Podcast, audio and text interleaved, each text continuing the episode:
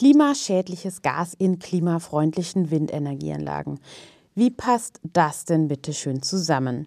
Das fragt ihr euch vielleicht seit ungefähr zwei, drei Wochen. Und ich mich übrigens auch.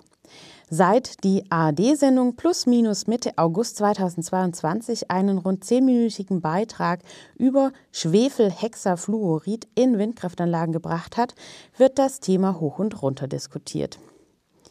Wir schauen uns in dieser Episode an, was Schwefelhexafluorid ist, warum es als Klimakiller bezeichnet wird und warum es in Windenergieanlagen und übrigens allen möglichen anderen elektrischen Anlagen eingesetzt wird.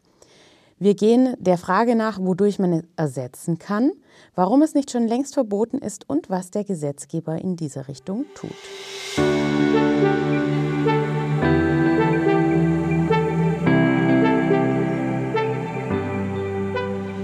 Hallo und herzlich willkommen im Windkanal, dem Podcast für alle, die einfach mehr über Windenergie wissen wollen.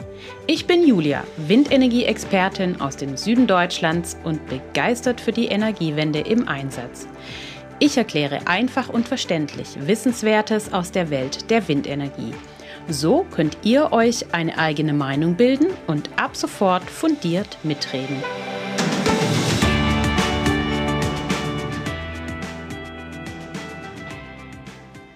Uh, Klimakiller in Windkraftanlagen. Ein wirklich traumhaftes Thema, um aus der Sommerpause in den Podcast zurückzukehren. Aber ich habe ja den Anspruch, dass auch kritische Themen hier im Podcast offen angesprochen werden. Dabei ist das Thema gar nicht mal sonderlich neu. 2019 hatte das Magazin Focus schon einmal einen Bericht über SF6, so kürzt man Schwefelhexafluorid ab, im Zusammenhang mit dem Windkraftausbau veröffentlicht.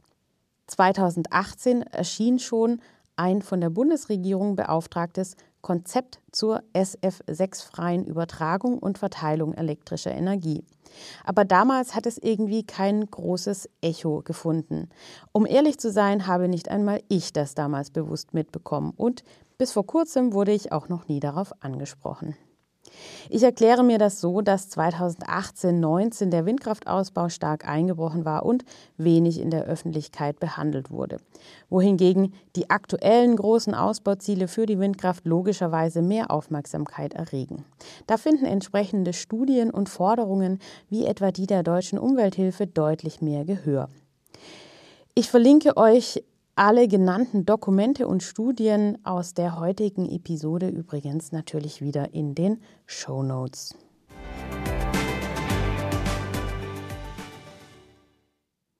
Was ist Schwefelhexafluorid? Was sind seine guten Eigenschaften und was macht es gefährlich?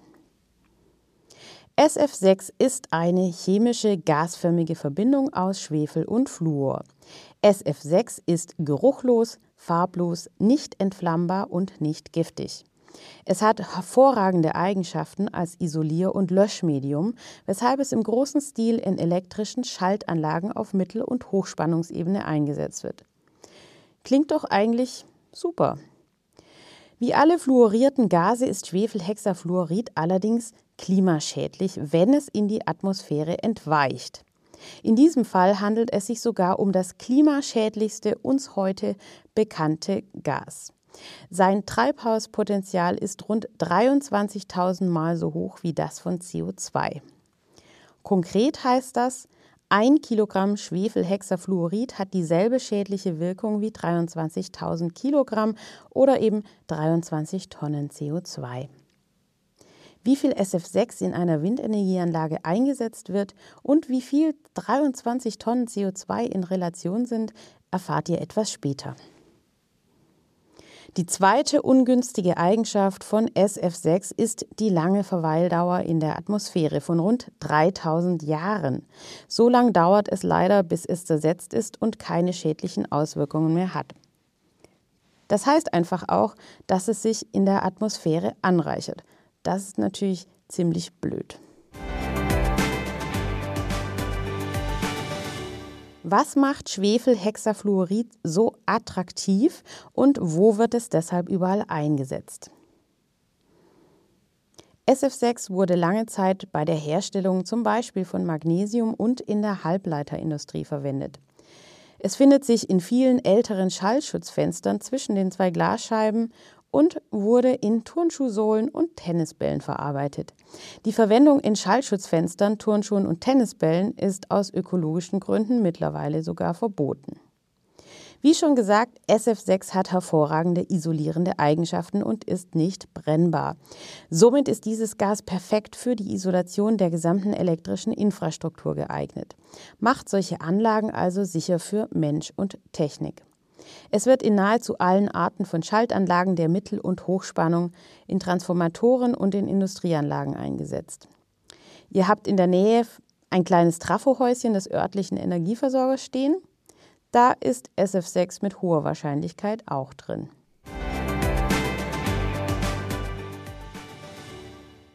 Wo genau findet Schwefelhexafluorid in der Windkraft Anwendung? In den meisten Windkraftanlagen sind Transformatoren und Mittelspannungsschaltanlagen verbaut. Die werden nicht extra für Windkraftanlagen entwickelt und produziert, sondern da nutzt man schlichtweg Produkte, die auf dem Markt verfügbar sind. Der Vorteil bei SF6 isolierten Schaltanlagen ist, dass sie sehr platzsparend gebaut werden können. Deshalb sind sie für den Einsatz in beengten Maschinenhäusern und Turmfüßen von Windrädern sehr geeignet. Da es sich um Massenprodukte handelt, sind sie auch kostengünstig zu produzieren. Ein weiteres Element bei Windparks ist der Punkt, wo der Strom ins öffentliche Stromnetz eingespeist wird, zum Beispiel an einem großen Umspannwerk. Das gehört häufig dem Energieversorger oder dem Netzbetreiber, manchmal auch dem Windparkbetreiber, wenn er es selber gebaut hat.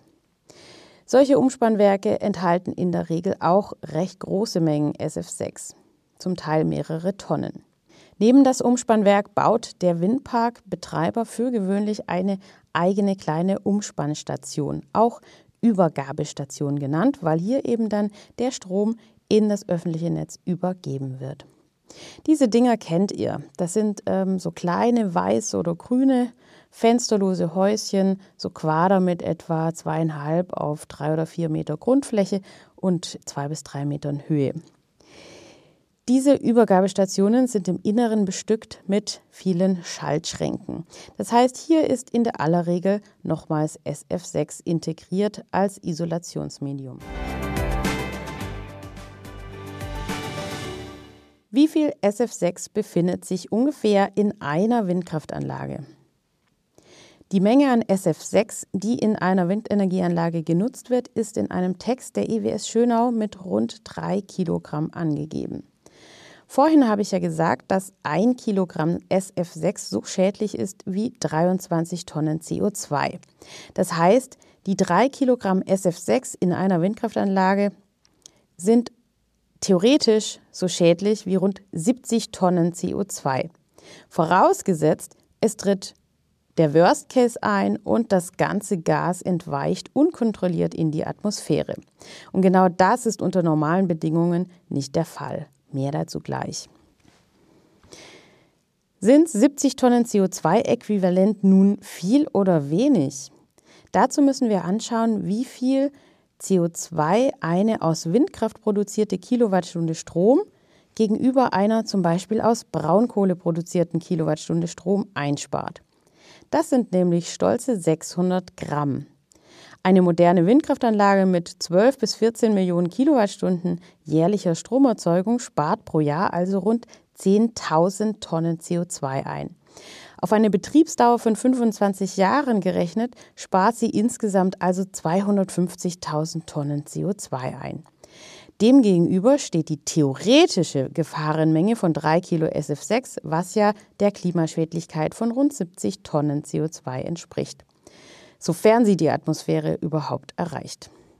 Wir haben also 70 Tonnen theoretisches CO2-Treibhauspotenzial versus 250.000 Tonnen CO2-Einsparpotenzial einer einzigen Windkraftanlage. Diese Relation macht klar, dass der SF6-Gehalt von Windkraftanlagen definitiv kein Argument gegen den Windkraftausbau ist. Gleichzeitig sind wir uns wohl einig, dass jede Tonne klimaschädlicher Gase vermieden werden soll und muss. Das führt uns zur nächsten Frage.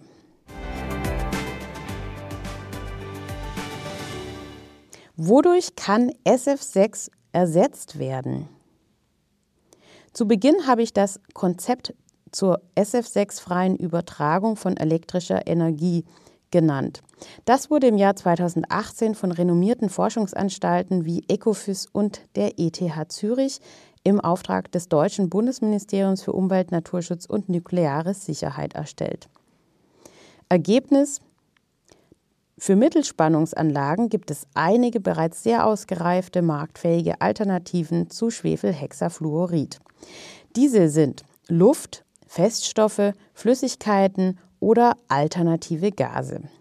Das Konzept nennt auch das Vakuum als Stand der Technik im Bereich der Mittelspannungsanlagen. Hier haben wir also schon einen quasi gleichwertigen Ersatz für SF6, nur die Kosten sind schon noch deutlich höher. Teilweise können die Schaltanlagen dann auch nicht mehr ganz so kompakt konstruiert werden, was den Einsatz in Windkraftanlagen womöglich etwas erschwert. Bei Hoch- und Höchstspannungsanlagen ist der Blumenstrauß an praktikablen Alternativen deutlich kleiner. Zum einen ist auch hier das Vakuum ein geeignetes Schaltmedium. Daneben eignen sich fast nur alternative Gase und Gasgemische als Isolier- oder Schaltmedium. Hier geht man davon aus, dass nach ein paar Jahren der Entwicklung aber auch in der Hochspannung Anlagen ohne Schwefelhexafluorid ein vergleichbares Leistungsniveau erreichen werden. Warum ist SF6 noch erlaubt, wo es doch so klimaschädlich ist und es schon gute Alternativen gibt? Das ist eine spannende Frage, die ich mir da stelle. Fakt ist, bisher gibt es keine verbindliche Zielsetzung für die Verringerung von SF6. Anstatt der bisher geltenden freiwilligen Selbstverpflichtung der Industrie braucht es klare Vorgaben seitens der Politik bzw. des Gesetzgebers. Welche vielfältigen Lösungsoptionen es gibt, könnt ihr bei Interesse in dem rund 150 Seiten starken Konzept nachlesen. Darin findet ihr unfassbar viele Infos zum gesamten Thema. Seit dem Kyoto-Protokoll, und das war wohlgemerkt 1997, diskutiert man bereits Maßnahmen, die die SF6-Menge reduzieren sollen. Die eben genannte freiwillige Selbstverpflichtung der Industrie ist ein Element davon. Seit 2006 gibt es Regelungen auf EU-Ebene. 2019 wurde angestoßen, dass die EU-Kommission bewerten soll, ob ein Verbot von SF6 in Schaltanlagen möglich ist. Das Umweltbundesamt vertritt die Meinung, dass dies möglich ist, da es Alternativen gibt. Bis Ende 2022 soll die Kommission über diesen Antrag entscheiden. Wie gelangt SF6 überhaupt in die Atmosphäre? Solange SF6 in dichten Systemen sicher verwahrt ist, entweicht es nicht in die Atmosphäre. Die Hersteller, Betreiber und Verwerter dieser Anlagen müssen hohe technische Standards erfüllen, um ein Entweichen des Gases zu verhindern. Leckagen, also undichte Stellen, kann man freilich nie zu 100 Prozent ausschließen. Allerdings leisten Leckagen von Schaltanlagen oder Befüllstationen nur einen sehr, sehr, sehr kleinen Beitrag zur Gesamtmenge der freigesetzten SF6. Aktuell geht mit großem Abstand die größte Gefahr von der Entsorgung älterer Schallschutzfenster aus, bei der das eingeschlossene Gas ungehindert vollständig entweicht. Was heißt das jetzt unterm Strich?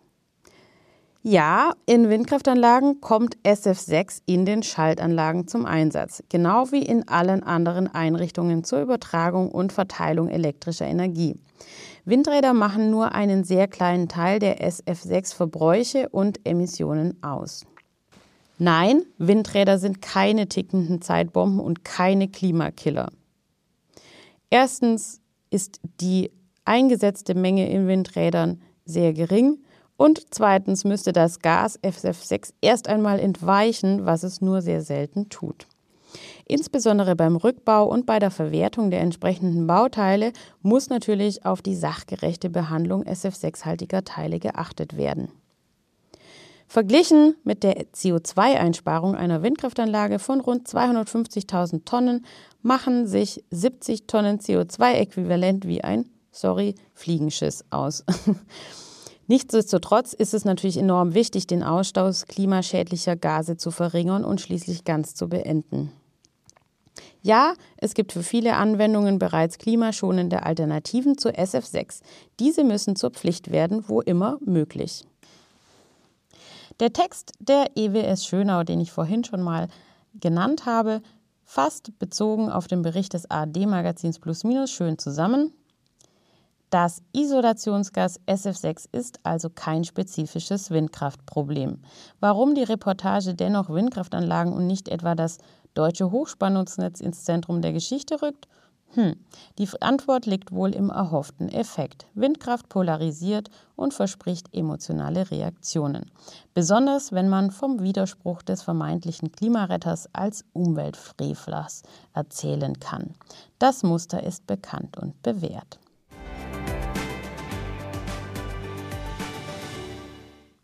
Ich selbst bin durch die Recherche zu dieser Episode ein ganzes Stück schlauer geworden und ihr wahrscheinlich auch. Bald gibt es übrigens die von vielen von euch heiß ersehnten Episoden zum Rückbau und zum Recycling von Windkraftanlagen. An dieser Stelle wieder einmal vielen Dank für die vielen Zuschriften und Themenwünsche. Es ist so schön von euch zu lesen. Wenn euch diese Episode gefallen hat, Empfehlt sie wie immer gerne weiter und gebt eine Bewertung auf iTunes oder Spotify ab. Darüber freue ich mich enorm. Schön, dass ihr heute mit dabei wart. Bis zum nächsten Mal im Windkanal, eure Julia.